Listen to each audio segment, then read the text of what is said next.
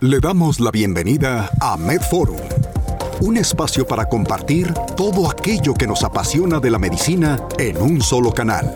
Aquí encontrará información reciente, completa y confiable sobre distintas especialidades médicas y mucho más. Material dirigido exclusivamente a profesionales de la salud en México. Al reproducir este podcast, está confirmando que es un profesional de la salud.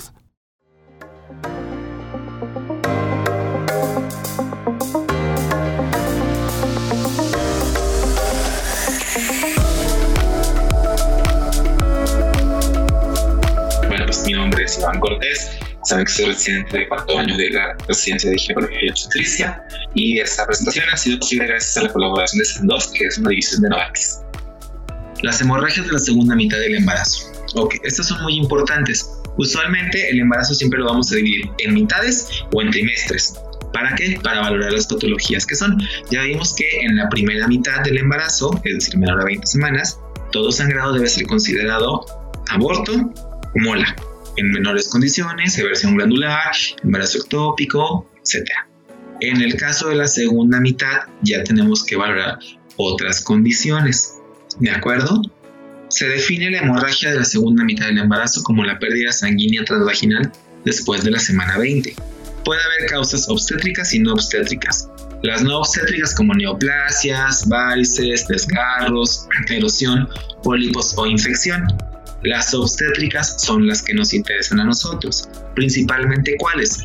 Placenta previa, desprendimiento de placenta ruptura uterina. Estos tres son los principales cuadros diferenciales que les pueden llegar a preguntar a ustedes y vamos a tratar de indagar en, en ellos y en unos cuantos más. La placenta previa. La definición de la placenta es cuando se inserta parcialmente o en su totalidad en el segmento inferior del útero. ¿Cómo la vamos a definir? Anteriormente se definía como marginal, central total, inserción baja, etc. Actualmente, la última guía de práctica clínica que habla de alteraciones en la inserción placentaria únicamente la divide en dos. Placenta de inserción baja, que se encuentra a menos de 20 milímetros del orificio cervical interno, o placenta previa, que cubre completamente el orificio cervical interno. La guía desaconseja, perdón, aconseja descontinuar el uso de los nombres como marginal, central total o previa parcial. Algunos factores de riesgo principalmente son cirugía uterina, antecedente de placenta previa y algunos otros, edad materna, tabaquismo, raza negra y asiática, multiparidad, reproducción asistida o gestaciones múltiples. ¿De acuerdo? El principal factor de riesgo que ustedes tienen que estar vigilando siempre es que tenga antecedente de cesárea, antecedente de miomectomía que haya ingresado hasta cavidad y antecedente de placenta previa. ¿De acuerdo? Todos los demás son como relativos. El 20% de las hemorragias del tercer trimestre, su causa y es causa frecuente de transfusión materna y de hemorragia obstétrica, así como aumenta la morbimortalidad perinatal no despreciable. Esta es la clasificación anterior. Siempre les pongo como un poquito de la guía previa porque no sabemos por dónde va a brincar la liebre. Entonces, siempre es bueno como tenerlo presente. Actualmente, como les dije, o es placenta previa que cubre el orificio o es placenta de inserción baja a 20 milímetros del orificio. Sin embargo, no va, no puede faltar quien se quiera pasar de listo y les ponga la clasificación anterior. Entonces, pues es bueno como quiera recordarla, ¿no? La placenta de inserción baja se comentaba que era con un borde placentario entre 20 y 50 milímetros del orificio cervical interno, es decir, de 2 a 5 centímetros. La placenta marginal, que es adyacente al orificio cervical interno, sin sobrepasarlo, es decir, se encuentra entre 0 y 20 milímetros. La parcial se encuentra a 0 milímetros y rebasa el OSI y la total o central total cubre totalmente el orificio cervical interno. ¿De acuerdo? Aunque esta clasificación ya está en desuso, no podemos asegurarles que no vaya a venir en el examen porque pues no sabemos exactamente cómo realizan alguna de las preguntas, por lo cual es bueno que la tengan como en cuenta. Solo acuérdense que es de 50 a 2, de 50 a 20, de 20 a 0, de 0 al orificio y cubriendo el orificio. Así, ¿de acuerdo? ¿Cómo va a ser la clínica de la placenta previa? Evidentemente vamos a tener hemorragia aislada, va a ser sangrado transvaginal. Esta debe ser rojo brillante, debe ser de origen materno y algo muy importante, las placentas no generan dolor. Esto es bien importante porque va a ser un dato pivote que nos va a diferenciar la ruptura uterina y el desprendimiento de placenta. Si ustedes ven en un cuadro clínico que dice 30 semanas, sangrado rojo brillante, paciente sin dolor, piensen en una placenta, ¿de acuerdo? Porque la señora está así acostada, tranquilo, living the dream, viviendo el sueño, y de repente empieza a sangrar. Y la señora dice, es que no me duele nada, es que no tengo contracciones, es que no tengo... Ah, entonces piensen en una placenta. En algunos casos, del 10 al 30% se pueden asociar a actividad uterina y el 30% del sangrado antes de las 30 semanas, perdón, y el 30 entre las 30 y las 36 semanas. Y hasta el 30% tienen sangrado después de la semana 36. Solamente un 10% permanecerán asintomáticas. Mientras más temprano sangre, es decir, mientras más ah, temprano en la edad gestacional sangre una placenta, es peor el pronóstico porque es una paciente que seguramente no va a llegar a un embarazo térmico. ¿Cómo hacemos el diagnóstico? El diagnóstico, de acuerdo a la última actualización de la guía de práctica clínica, nos dice que se realiza durante la semana 32. Es decir, si ustedes tienen una paciente con 28 semanas, no importa que en el ultrasonido vean así la placenta pegada, no se puede determinar que es una placenta definitiva. Aunque el riesgo de, aunque el porcentaje de migración sea menor al 5%, no pueden establecer el diagnóstico estrictamente por la edad gestacional. ¿De acuerdo? Para esto se tiene que determinar la localización entre el segundo y tercer trimestre con una ecografía transvaginal o endovaginal para confirmar el diagnóstico. Se debe visualizar todo el segmento inferior, anterior, posterior y lateral rechazando la presentación fetal en caso de que esté muy encajado. Se rechaza por vía abdominal y se introduce la sonda del ultrasonido por vía vaginal. Se debe aplicar Doppler color para descartar hematoma marginal, basa previa o datos de acretismo. Hay que localizar la inserción de cordón, la paciente tiene que haber miccionado previamente y hay que valorar signos de acretismo, especialmente en placentas previas con antecedente de cesáreas previas. ¿Cuál es el tratamiento de una placenta de inserción baja o placenta previa? Depende. Si es una paciente asintomática, hay que tener control ecográfico para confirmar la placenta y decidir la vía del parto. como tal, la guía no dice que les demos parto a las placentas previas, sobre todo las que son de, este, de inserción baja. Sin embargo, tampoco dice que tengamos que hacer cesárea. Para fines de examen, ustedes vean que si es una placenta previa, piensen en una cesárea. ¿De acuerdo? Si es una paciente que está sintomática, depende de cómo es el sangrado. Si el sangrado es abundante, que no se detiene y es una urgencia, tiene que ser cesárea de urgencia. Si no, se puede dar manejo expectante. Para ingresarlas de forma interhospitalaria es para que sean pacientes que deban tener vigilancia. Pacientes que tengan mucho riesgo de sangrado, para vigilancia fetal, tienen actividad uterina o no, iniciar los inductores de madurez pulmonar, neuroprotección en caso de que el embarazo se interrumpa entre la semana 24 y la 34 y reposo absoluto si tiene alto riesgo de sangrado. Lo del reposo absoluto depende. Si es una paciente que ha estado sangrado, sangrando de forma considerable, sí se tiene que manejar el reposo absoluto, pero no es durante toda la gestación, porque esto recuerden que el embarazo es un, es un estado protrombótico, entonces nos puede dar otras complicaciones. El reposo absoluto, salvo ciertos momentos, nunca está indicado de forma reglamentaria. ¿Cuándo resolvemos el embarazo de una placenta previa? Ojo, aquí hablamos de placentas que no tienen datos de acretismo. Si es mayor de 36 semanas y tiene sangrado activo, se interrumpe. Si es menor de 36 semanas y el sangrado ha cesado, podemos vigilar. Si es una paciente que no ha sangrado en ningún momento, lo ideal es llevarla a la semana 37-38. Usualmente no van a pasar de la 38. La mayoría de las veces ni siquiera van a llegar a la 37. Pero si es asintomática, como el 10% que dijimos al principio, sí hay que tratar de llevarla a término. En caso de inserción baja puede plantearse la opción del parto vaginal con un 69% de tasa de éxito. Esto principalmente lo comentan como las guías internacionales. Les digo, las guías nacionales no hacen mucho hincapié como en, en el parto vaginal. Placenta con datos de acretismo. En los datos de acretismo, lo que tenemos es una invasión excesiva del trofoblasto a las paredes del útero o fuera de ellas.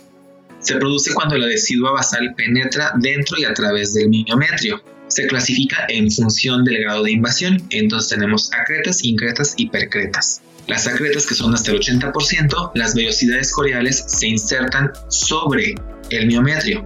En las incretas, las vellosidades invaden el miometrio.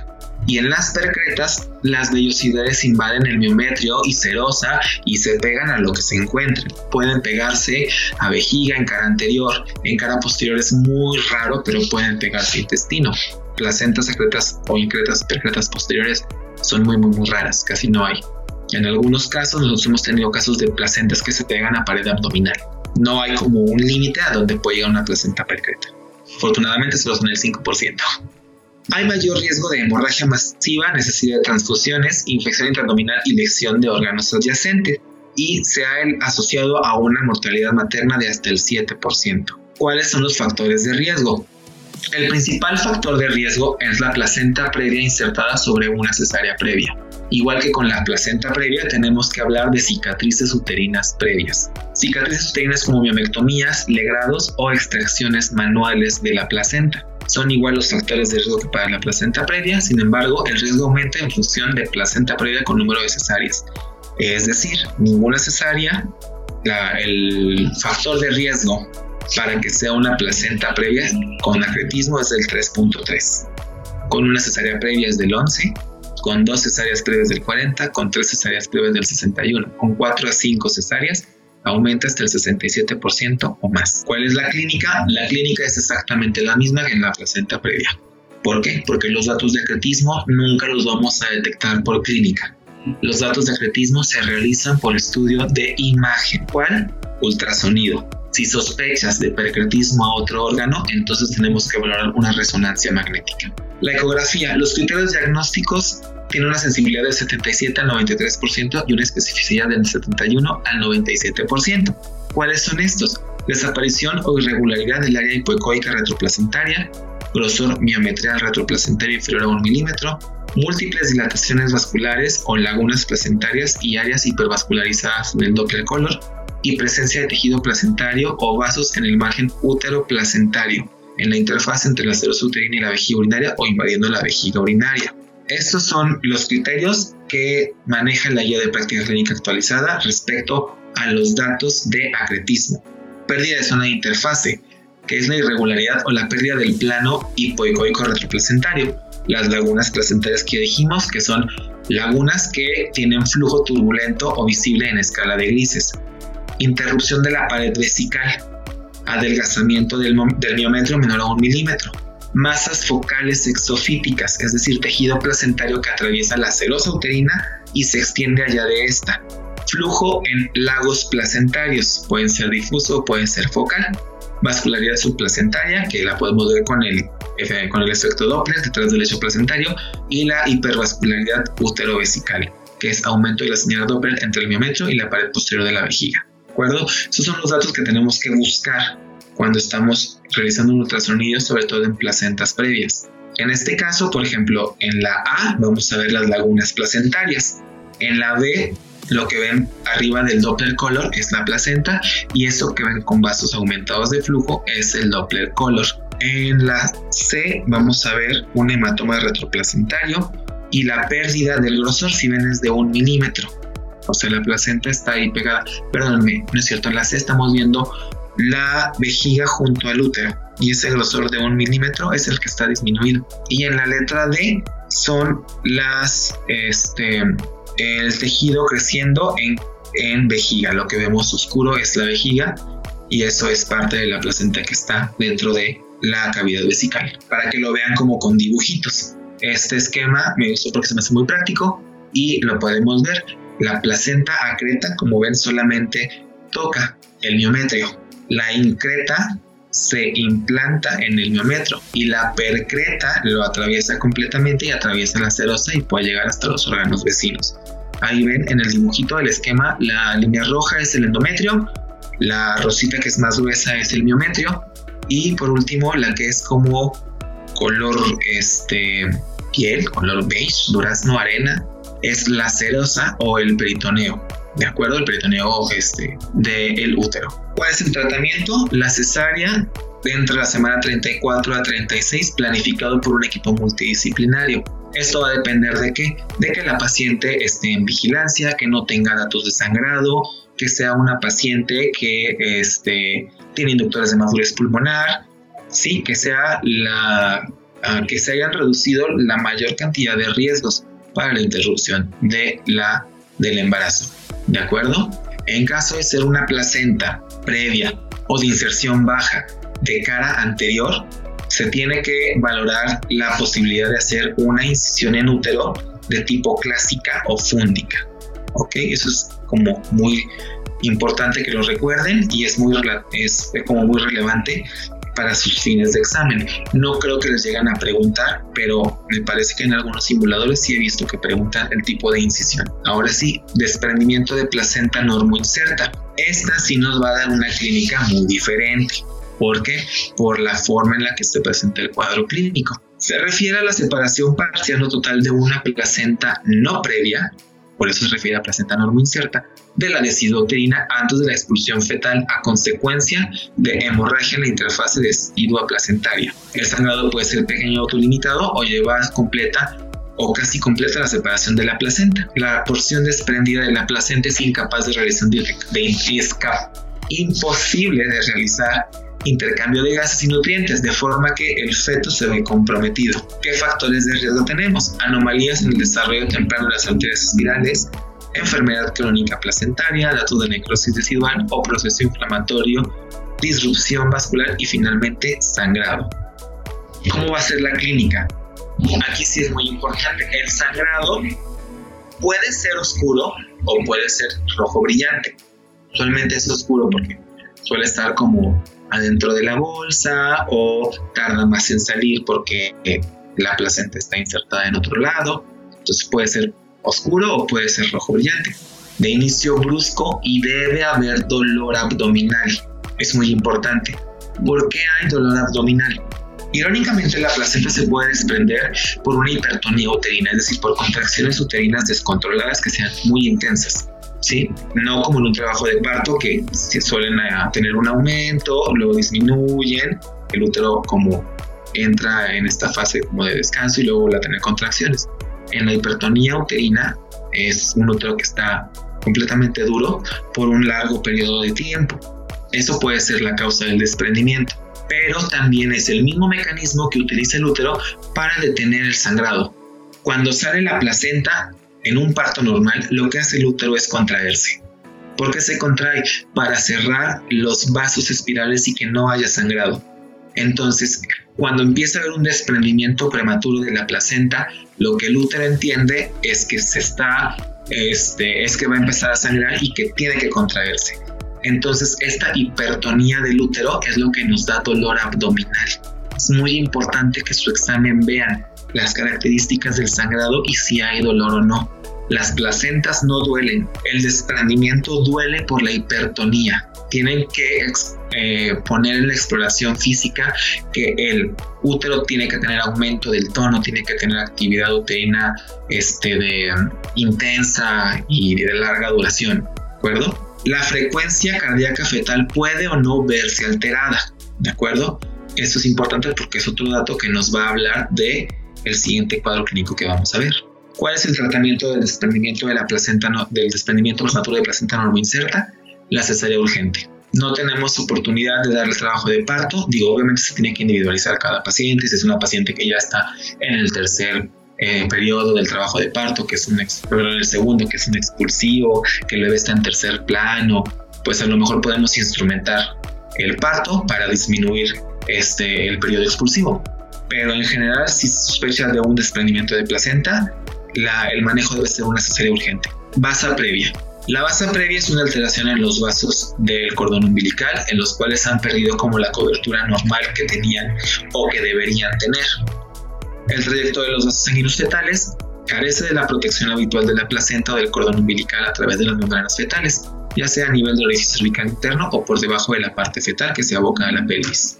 En estos casos es muy importante porque el cuadro clínico no es tan característico. Primero que nada tienen que tener como idea del diagnóstico y el diagnóstico se hace por medio del ultrasonido. Entonces, en teoría debes tener como ya la idea de que es una vasa previa. En el caso de que hay una ruptura de los vasos, el, el tratamiento también es una cesárea urgente. Si es una paciente que se conoce y está bien protocolarizada, entonces sí se puede valorar una cesárea programada. Pero si es, un si es una ruptura de los vasos, tienen pocos segundos para sacar el bebé de forma urgente. La ruptura uterina. La ruptura uterina junto con la placenta previa y el desprendimiento son los tres cuadros clínicos por excelencia a preguntar en cualquier examen. ¿Por qué? Porque son sangrados masivos, son sangrados que complican a la paciente y al bebé y aparte los cuadros clínicos suelen ser similares, pero no son iguales. ¿De acuerdo? Acuérdense que la placenta no duele. El desprendimiento duele mucho porque hay una contracción sostenida para evitar que sangre el útero. Y en la ruptura uterina, lo que vamos a ver es que no hay una contracción eficaz. Vamos a ver por qué. La ruptura uterina sucede en mujeres con antecedentes de cicatriz uterina previa o malformaciones uterinas. Los signos de ruptura principalmente son alteraciones bruscas de la frecuencia cardíaca fetal, sangrado vaginal, dolor abdominal constante y cese de las contracciones uterinas, retroceso en la presentación fetal e hipotensión materna y taquicardia. Aquí estamos hablando de una ruptura uterina muy florida en la que se está abriendo toda la cicatriz uterina previa. Sin embargo, los datos pivotes que ustedes tienen que valorar son alteraciones en la frecuencia cardíaca fetal. Se rompió el útero, empieza a sangrar. Si sangra, por otro lado, no hay un adecuado intercambio de sangre, de sangre por la placenta y el cordón. Entonces, la frecuencia cardíaca fetal se empieza a alterar. Se rompió el útero. Se rompió esta estructura que se contrae y está dura entonces, ¿qué tenemos? Ausencia de contracciones uterinas, porque ya las redes que vimos ayer en la parte de fisiología que están como enredadas entre sí para generar estas compresiones, generar estas contracciones, ya no están, entonces se pierde el tono. ¿De acuerdo? ¿Qué otra cosa podemos encontrar? En cuanto a la presentación fetal, es que se pierde la presentación, se pierde la actitud. Si es una ruptura muy grande, el bebé puede salir a cavidad uterina y entonces evidentemente ya no lo puedes este, tocar con las maniobras de Leopold, igual con embarazo con el útero íntegro. Entonces esos son los datos pivotes. Alteración de la frecuencia cardíaca, ausencia de contracciones y alteraciones en la estática fetal. ¿Okay? Son los tres datos pivotes de la ruptura uterina. ¿Cuál es el tratamiento? Inmediatamente que se identifica una ruptura uterina se tiene que pasar de urgencia a cesárea o a la parotomía, dependiendo de lo que vaya a determinar ese procedimiento. ¿Cuántas vamos a tener que hacer histerectomía? Depende de la ruptura. Algunas, en algunas ocasiones se puede reparar, en otros es mejor hacer la histerectomía una vez que nace el bebé. Muy bien, niños, pues esta fue la última diapositiva de las hemorragias del segundo trimestre. ¿Tenemos alguna duda que quieran que chequemos, Gisela, ¿de dónde se obtiene el cociente proteína creatinina? ¿En sangre orina o es uno y uno? Para sacar el cociente proteína creatinina tienes que tener una química sanguínea, tubo rojo y una muestra de orina. Maduradores, don señor doctor. Ok. Maduradores pulmonares. Dar siempre antes sangrado, si es antes de la semana 34.6, o tiene que haber actividad uterina asociada. ¿Qué tipo de cesárea se realiza en la placenta previa? Ok, los inductores de madurez pulmonar se recomiendan antes de la semana 34 según la guía de práctica clínica. Antes de la 34, no 34.6. Si tú tienes un embarazo arriba de 34, ese bebé puede nacer en cualquier momento, sin necesidad de estarle pasando como inductores de madurez o neuroprotección fetal. Si tú tienes un embarazo abajo de 34 y tienes algún riesgo de que nazca o tienes alguna patología que complique el fin del embarazo a término, tienes que pensar en colocar los inductores de madurez pulmonar qué tipo de cesárea se realiza en placenta previa, ya lo comenté.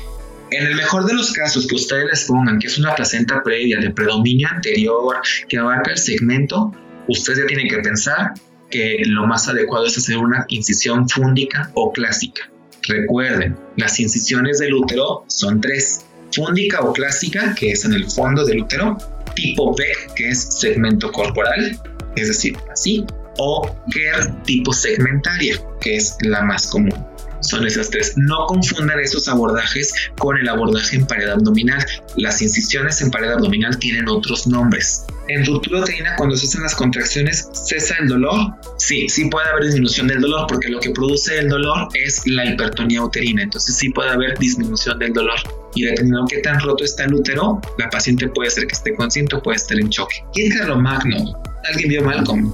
Buenas noches. ¿Puede explicar el útero de Cuvier?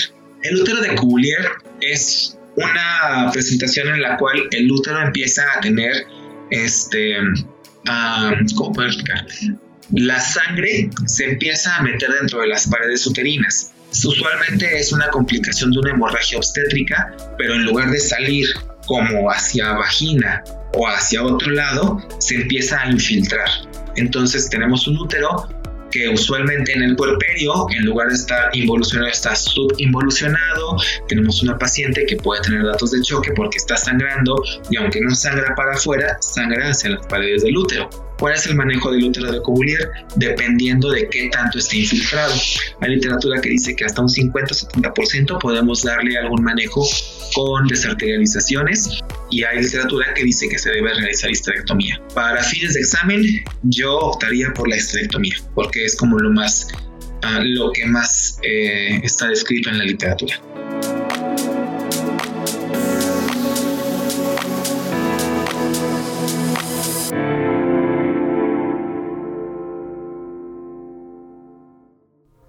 Esto fue MedForum.